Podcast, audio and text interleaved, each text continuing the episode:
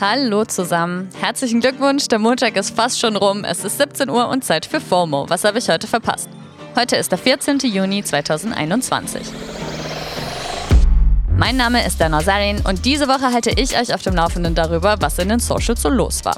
Und wir steigen direkt ein mit einem möglichen Ende der Maskenpflicht, einem EM-Orakel und den italienischen ESC-GewinnerInnen von Måneskin. Und ja, wer sich auch gefragt hat, wie man die bitte richtig ausspricht, Niki Tutorials macht's euch jetzt auch nochmal vor. Måneskin. Yeah. Did I get it right? Yeah, you did. Ja, es geht auf jeden Fall ganz schön ab bei der italienischen Band. Mittlerweile sind sie mit drei Songs auch in den Top 16 der deutschen Singlecharts.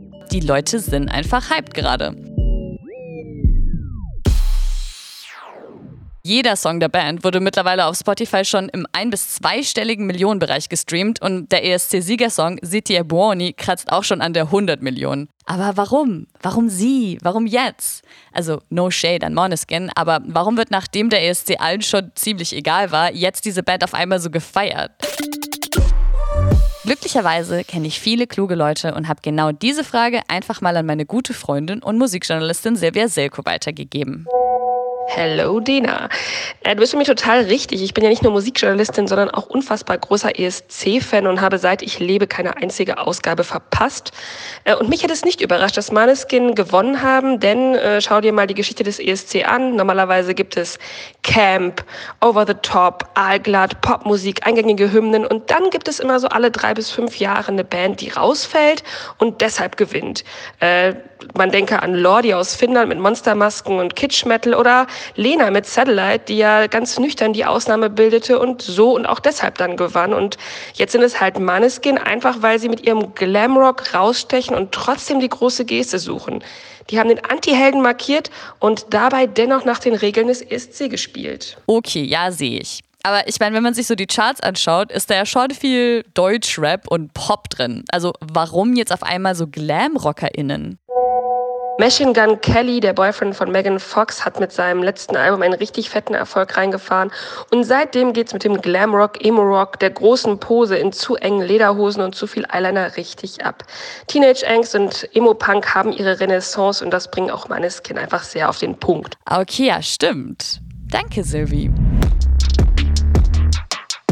Großveranstaltungen wie der ESC sind ja gerade irgendwie noch unvorstellbar. Also auf engem Raum mit so vielen Leuten. Ehrlich gesagt kriege ich mittlerweile schon Schweißausbrüche, wenn ich Menschen in Filmen so nah aneinander stehen sehe. Ohne Maske.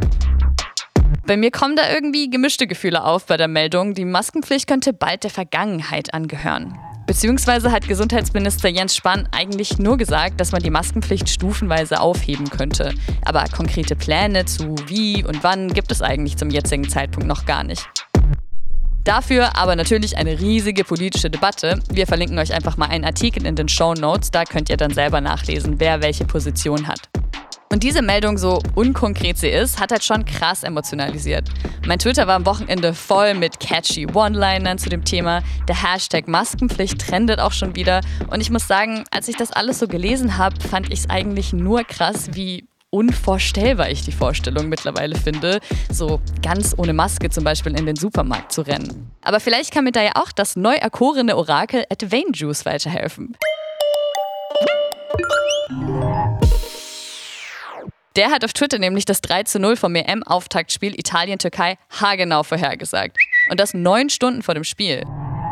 Also beim Spielen wird ja immer mitgetippt und der Twitter-Kanal der UEFA hatte eben auch konkret nach Tipps gefragt. Das ist jetzt nichts Besonderes. Aber was alles zum Ausrasten gebracht hat, ist, dass er nicht nur die italienischen Torschützen namentlich vorhergesehen hat, weil die hätte man sich schon einigermaßen denken können, sondern er hat einfach auch das Eigentor der Türkei vorhergesehen, inklusive dem Spieler, der es gemacht hat.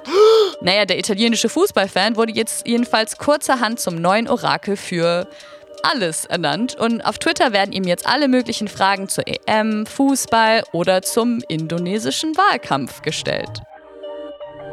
Aber selbst er hätte wahrscheinlich nicht vorhersehen können, was beim Spiel Dänemark gegen Finnland passieren würde. Der dänische Nationalspieler Christian Eriksen kollabierte einfach so auf dem Platz, also ohne Einwirkung eines Gegenspielers. Das war auf jeden Fall ganz schön gruselig und seine Mannschaft hat erstmal einen Kreis um ihn gebildet, um ihn vor den Kameras zu schützen, während er noch auf dem Feld reanimiert werden musste.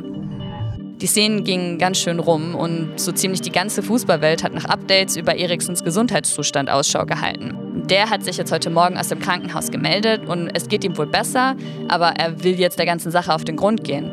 Was passiert ist oder warum er zusammengebrochen ist, ist nämlich nach wie vor unklar. Die Mannschaftsärzte haben aber mittlerweile bestätigt, dass Eriksen zwischenzeitlich einfach mal einen Herzstillstand hatte. Das Spiel wurde übrigens nur eine Stunde nach dem Vorfall fortgeführt, angeblich auf Wunsch beider Mannschaften. Dafür wurde die UEFA viel kritisiert und heute auch von der dänischen Nationalmannschaft. Die Fortsetzung sei explizit kein Wunsch gewesen. Sie hätten nur die Optionen gehabt, das Spiel am nächsten oder am selben Tag fortzusetzen und haben sich dann für die am wenigsten schlechte Option entschieden. Dänemark hat dann auch 0 zu 1 verloren, aber ich weiß eh nicht, was für Übermenschen sich da konzentrieren können sollen, wenn ein Mitspieler gerade ins Krankenhaus abtransportiert worden ist und keiner weiß, was los ist. Naja, jetzt wisst ihr zumindest, was heute so los war. Das war's für heute mit FOMO und wir hören uns morgen wieder hier auf Spotify. FOMO ist eine Produktion von Spotify Studios in Zusammenarbeit mit ACB Stories. Folgt uns doch mal auf Spotify, dann verpasst ihr auch nichts.